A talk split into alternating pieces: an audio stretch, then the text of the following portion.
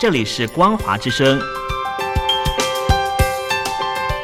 听众朋友，从现在开始，请您一起来关心最近发生的新闻事件。欢迎收听《光华随身听》。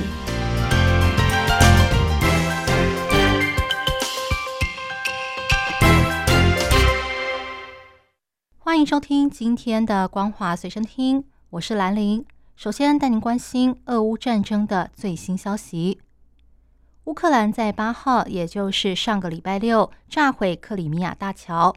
俄罗斯军方也在十号、十一号，也就是这个礼拜的一跟二，朝乌克兰境内，包括首都基辅等地，发射了数十枚飞弹，目标是能源和军事基础设施，至少造成十九人死亡，超过百人受伤。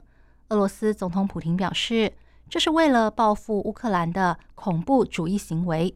乌克兰总统泽伦斯基则回应：“这不会吓倒他们，只会让他们更加团结，将让俄国军队见识更痛苦的战场。”美国白宫表示，总统拜登已经跟泽伦斯基通话，承诺继续向乌克兰提供支援，包括先进的防空系统。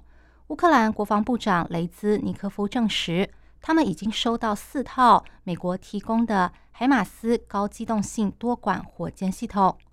另外，世界七大工业国集团领袖今天举办线上会议，会后承诺将大力支持乌克兰对抗俄罗斯，并谴责俄罗斯这两天对乌克兰的飞弹攻击，同时再度重申，俄国如果使用化学、生物或核子武器，将遭遇严重的后果。随着疫情演变，Omicron 又出现了新的变种病毒 BQ. 一点一。以及 XBB，美国财新杂志指出，XBB 已经在孟加拉、以色列、新加坡、德国和丹麦等国被发现。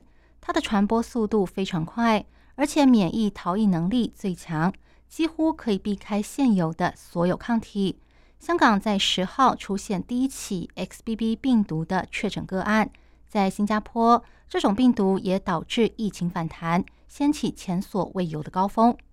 不过，相关研究也指出，XBB 还有 BQ. 一点一病毒虽然拥有超强的免疫逃逸能力，但并没有毒性变强的迹象。专家认为，从进化的角度来看，病毒突变越多，毒性越弱，因此这两种病毒带来的症状可能会比目前流行的 BA. 点五更低，患者甚至有可能没有感觉。《纽约时报》最近刊登经济专栏作家柯毅的一篇评论文章，指出习近平是毛泽东的翻版。柯毅说，毛泽东在一九五八年到一九六二年发起大跃进，使数千万名中国人死于饥荒。之后不到十年，又发动文化大革命，导致中国陷入极度的贫困。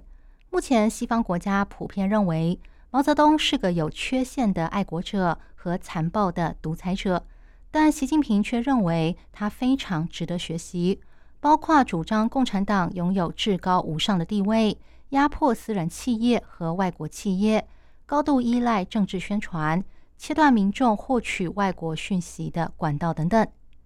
剑桥大学贾奇商学院教授孟瑞斯也指出，习近平还模仿毛泽东的穿着和行为举止，甚至经常借用毛泽东的口号。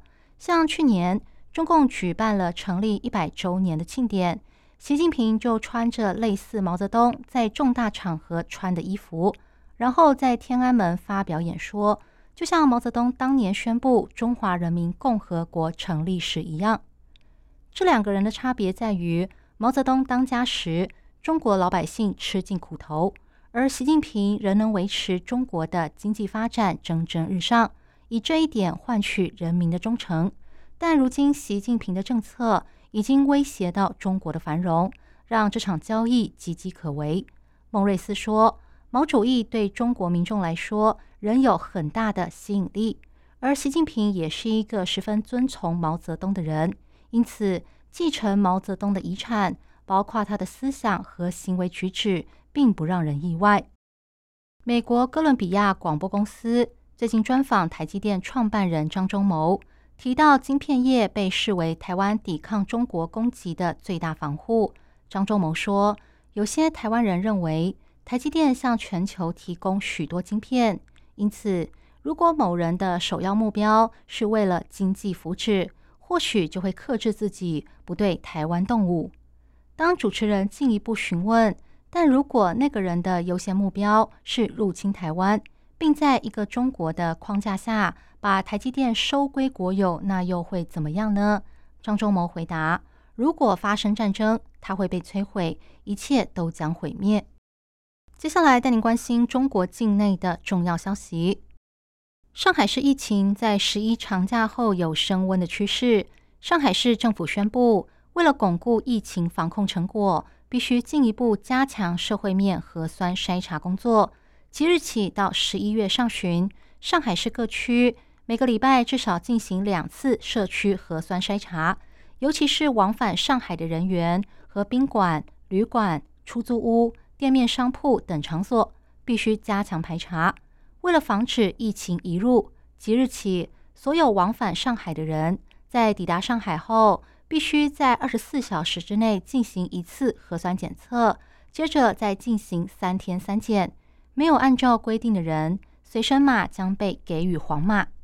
另外，网络上最近流传，上海市所有中小学将停止线下教学，改上网络课。